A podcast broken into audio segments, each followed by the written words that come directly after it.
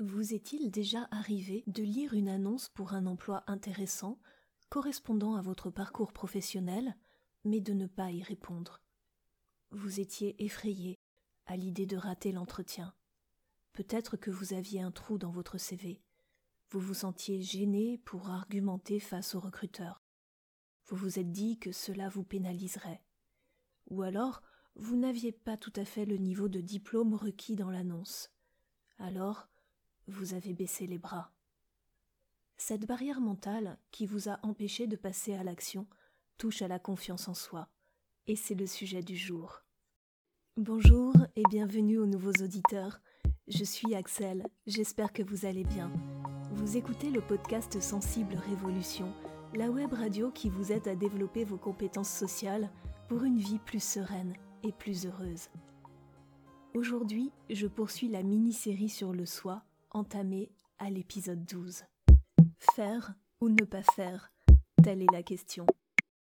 Dans l'exemple professionnel que je viens de vous donner, vous avez deux réactions possibles. Premièrement, soit vous vous découragez et vous ne répondez pas à l'offre d'emploi. Deuxièmement, vous êtes enthousiaste et excité, vous tentez de décrocher l'entretien d'embauche. Dans ce deuxième cas, vous êtes confiant en vos capacités à présenter votre parcours. Pourtant, le recruteur représente une figure d'autorité, ce qui est intimidant. Mais vous savez que vous possédez des compétences professionnelles. Vous vous sentez capable de les présenter. La peur de l'échec ne vous paralyse pas. Et vous avez raison. Qui ne risque rien n'a rien. Que va-t-il se passer de si catastrophique si vous candidatez? Absolument rien. Première option. Vous ne décrochez pas l'entretien. Vous contactez l'entreprise pour en connaître les raisons. Vous améliorez ce qui vous a pénalisé pour votre prochaine candidature. On vous dira peut-être que votre candidature a été appréciée, mais qu'un candidat connaissant mieux l'environnement professionnel, par exemple, a été retenu. Cela renforcera votre confiance en vous. Deuxième possibilité. Vous obtenez un rendez-vous pour l'entretien. Au mieux, vous décrochez un nouvel emploi. Au pire, cela ne fonctionne pas, mais vous vous serez entraîné. La prochaine fois, vous aurez affiné votre technique, vous serez plus à l'aise. L'échec n'existe pas, tout est expérience. Une personne qui a confiance en elle s'autorise à faire des erreurs, donc elle tente plus de choses. Dans l'exemple de l'entretien d'embauche, on voit que cette personne finit par augmenter ses capacités, soit parce qu'elle obtient des résultats positifs à ses tentatives, soit parce qu'elle progresse grâce à l'apprentissage des essais et des échecs. Si vous ne deviez retenir qu'une chose de cet épisode, c'est celle-ci. Même si vous êtes confronté à un échec, cela n'a que des conséquences positives pour vous. Parce que les essais, les expériences sont toujours source d'apprentissage. Ils vous font progresser sur tous les plans. La confiance en soi. Je suis capable. La confiance en soi est comme toute chose dans la vie. Elle est inconstante. Elle peut légèrement fluctuer selon les circonstances et les moments de la vie. De la même façon que votre humeur peut changer. Cela est naturel et normal. Lorsque ce n'est que passager, il n'y a pas lieu de s'en inquiéter. Comme on l'a vu dans l'épisode sur l'estime de soi, les différentes composantes du soi se renforcent et s'alimentent les unes aux autres. Tout est interconnecté. Cela signifie que chaque effort que vous ferez pour construire une capacité quelconque développera votre confiance en soi. Mais cela embellira aussi l'image que vous avez de vous. Chaque petit pas que vous ferez pour exprimer vos besoins face aux autres fera grandir votre affirmation de soi, mais cela développera aussi votre sentiment de sécurité pour réaliser certaines actions. Cela renforcera donc votre croyance positive je suis capable. Qu'est-ce que la confiance en soi? Si ce concept n'est pas toujours clair pour le grand public, c'est qu'il n'est pas bien défini non plus par les sciences humaines. En effet, les questionnaires validés scientifiquement sur la confiance en soi mélange des éléments d'affirmation et d'estime. On l'a vu, l'estime de soi est liée à l'image que vous avez de vous en tant que personne, une image que vous jugez valable ou non. L'affirmation de soi est une compétence que vous utilisez dans vos relations aux autres. La confiance en soi découle des compétences personnelles que vous pensez avoir. Par exemple, votre capacité à vous présenter en entretien d'embauche, ou encore votre capacité à communiquer sereinement lors d'une rencontre amoureuse. Souvent, on peut avoir confiance en soi dans certains domaines et pas du tout dans d'autres. Cela est normal. Nous avons tous des préférences ou des facilités pour faire certaines choses. C'est ce que l'on appelle les forces. Et la chose primordiale à connaître, c'est qu'il est beaucoup plus naturel et facile de développer ses forces que de se lamenter sur ses faiblesses. Identifiez vos forces. Avoir confiance en soi, c'est savoir ce dont on est capable de manière objective et réaliste. Pour savoir cela, vous devez identifier vos forces et vos faiblesses. Lorsque vous connaissez vos faiblesses, vous pouvez améliorer les compétences dont vous avez besoin. Ainsi, vous renforcez votre sentiment de sécurité avant de passer à l'action. Cependant, l'idéal est d'utiliser et développer vos forces et de négliger vos faiblesses quand cela est possible. Une bonne connaissance de vous-même vous orientera vers des contextes professionnels et personnels qui sont adaptés pour vous. Vos forces sont toutes les choses que vous réalisez facilement, naturellement, avec plaisir. Ce sont peut-être des compétences, des qualités, des connaissances, un tour de main, une aptitude intellectuelle, manuelle ou physique. Êtes-vous doué pour cuisiner avec trois fois rien Rassurez vos amis quand ils sont inquiets. Agencez joliment votre intérieur.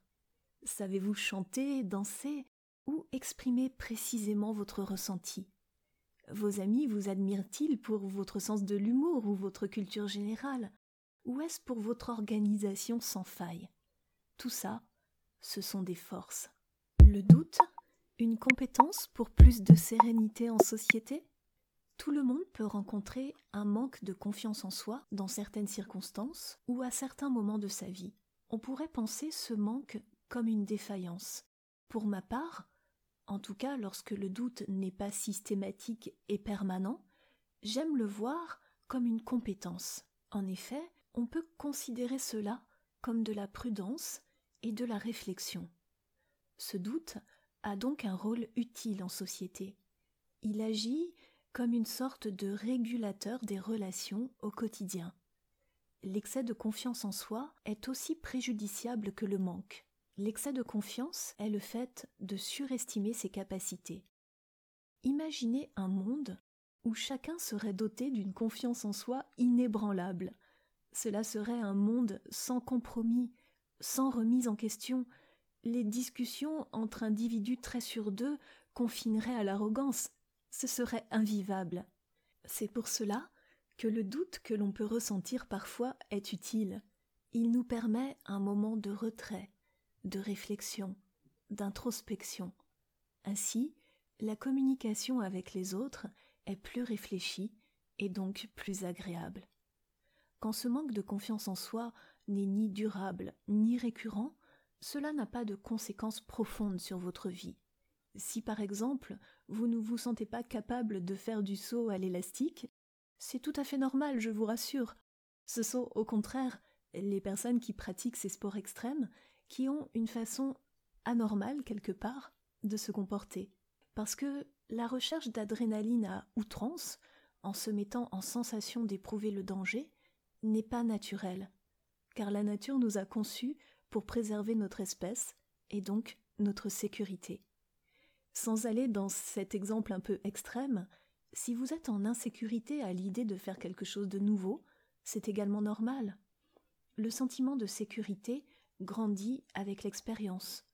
Plus on réalise un acte fréquemment, plus on expérimente, plus ce sentiment de sécurité se développe. Là où le manque de confiance en soi devient pathologique, c'est s'il touche tous les domaines de votre vie, le temps et qu'il a des répercussions néfastes dans votre vie privée et professionnelle. La double technique gagnante à pratiquer sans modération. Pour améliorer vos compétences, vous motiver et modifier le regard des autres sur vous, vous pouvez utiliser différentes techniques. En voici deux très efficaces lorsqu'elles sont combinées. La posture et la visualisation. Je vous ai déjà parlé de la posture dans le dernier épisode avec la technique du mimétisme. Votre cerveau, ou plus précisément votre esprit inconscient, ne fait pas la différence entre une attitude que vous copiez sur quelqu'un et une attitude naturelle que vous avez émotionnellement intégrée. Une posture affirmée vous rendra affirmé, même si au début vous faites semblant. Se tenir droit, cela impose plus que d'être avachi et les épaules rentrées. De même, une poignée de main ferme respire davantage la confiance qu'une main moite et molle. Une psychologue, Madame Rico François, explique dans son livre Tiens-toi droite qu'adopter une bonne posture sert à chasser les idées noires, à en imposer, à se préparer à remporter une victoire. Mais se tenir droit, avoir la bonne posture, c'est surtout se donner le droit de prendre sa place dans la société. Si cela est naturel pour les gens confiants, c'est bien plus complexe pour les personnes qui doutent d'elles-mêmes. En plus de la technique de la posture, nous allons utiliser la visualisation, qui est une technique efficace utilisée notamment en hypnothérapie. La clé de la réussite, c'est de ressentir une émotion positive lorsque vous pratiquez la technique de la posture. Alors nous allons passer à l'application pratique immédiatement en faisant un exercice ensemble. Si vous n'êtes pas disponible tout de suite, reprenez cet exercice plus tard. Vous le retrouverez grâce au lecteur audio en cliquant sur le menu Chapters, puis sur le numéro du chapitre correspondant, la technique gagnante. Pour celles et ceux qui sont prêts, on commence. Si vous avez un miroir sur l'armoire de votre chambre, dans votre salle de bain, allez vous placer debout devant lui. Vous êtes debout devant votre miroir? Ok. Fermez les yeux. Concentrez-vous sur ma voix et sur vos sensations corporelles. Imaginez un fil qui relierait votre tête au ciel. Gardez votre menton à angle droit par rapport à votre cou, à votre corps. Ancrez vos talons fermement dans le sol. Remuez les orteils.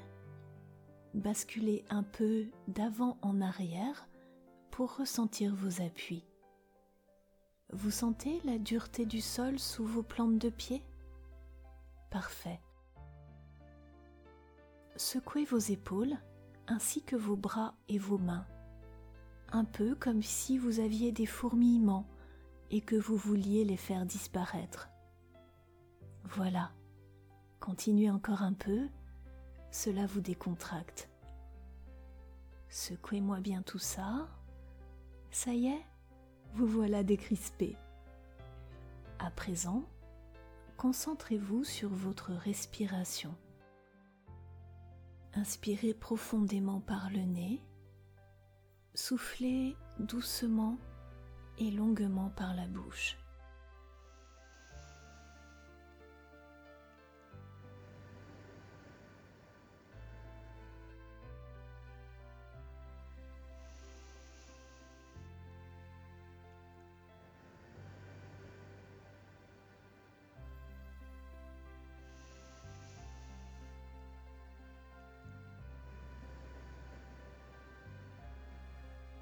Maintenant, rappelez-vous une victoire personnelle, même si c'est quelque chose de simple. C'est peut-être des félicitations que vous avez reçues à votre travail, un compliment que des amis ou de la famille vous ont fait. Je vous laisse faire appel à votre mémoire. Vous avez ce moment? Bien. Comment étiez-vous habillé ce jour-là? Quel était l'événement qui se passait à ce moment? Dans quel lieu étiez-vous? Repensez à l'environnement, aux personnes qui vous entouraient. Repensez aux émotions positives que vous avez ressenties, le bonheur, la fierté, la reconnaissance, l'enthousiasme, l'excitation, la joie. Vous vous tenez toujours bien droit. Ok. Souriez, vous êtes filmé, vous pouvez ouvrir les yeux. Qu'est-ce que vous voyez en face de vous? Une personne bien dans sa peau en ce moment. Et oui, c'est vous. Si vous pratiquez cet exercice régulièrement, votre cerveau va associer les émotions positives que vous avez ressenties lors de la visualisation avec la position de votre corps, jusqu'à ce que cette association se fasse spontanément, car vous aurez intégré émotionnellement cette habitude. Tenir cette posture droite et ouverte en société vous permet de prendre votre place au milieu des autres, tranquillement votre posture et votre attitude influent sur vos pensées. En adoptant la bonne attitude, le bon comportement, non seulement vous apprenez à votre cerveau à ce qu'il devienne naturel, mais en plus vous envoyez les bons signaux aux gens autour de vous. Si, avec ça, vous savez pratiquer l'écoute active, vous intéresser aux autres, alors il vous sera facile de vous intégrer dans n'importe quel milieu, et votre confiance en vous grandira petit à petit. Rappelez-vous qu'il est plus naturel de développer vos forces que de corriger vos faiblesses, parce que le cerveau apprend plus facilement qu'il ne désapprend. Le mieux que vous puissiez faire pour évoluer est donc de développer vos compétences naturelles et de changer le regard que vous portez sur vos défauts je peux vous guider si vous avez besoin d'aide à travers un accompagnement personnalisé. J'espère que vous avez apprécié ce podcast et cet exercice. Si c'est le cas, la meilleure chose que vous puissiez faire est de partager cet épisode afin de m'aider à faire connaître ce podcast. Je vous dis à très bientôt et prenez soin de vous.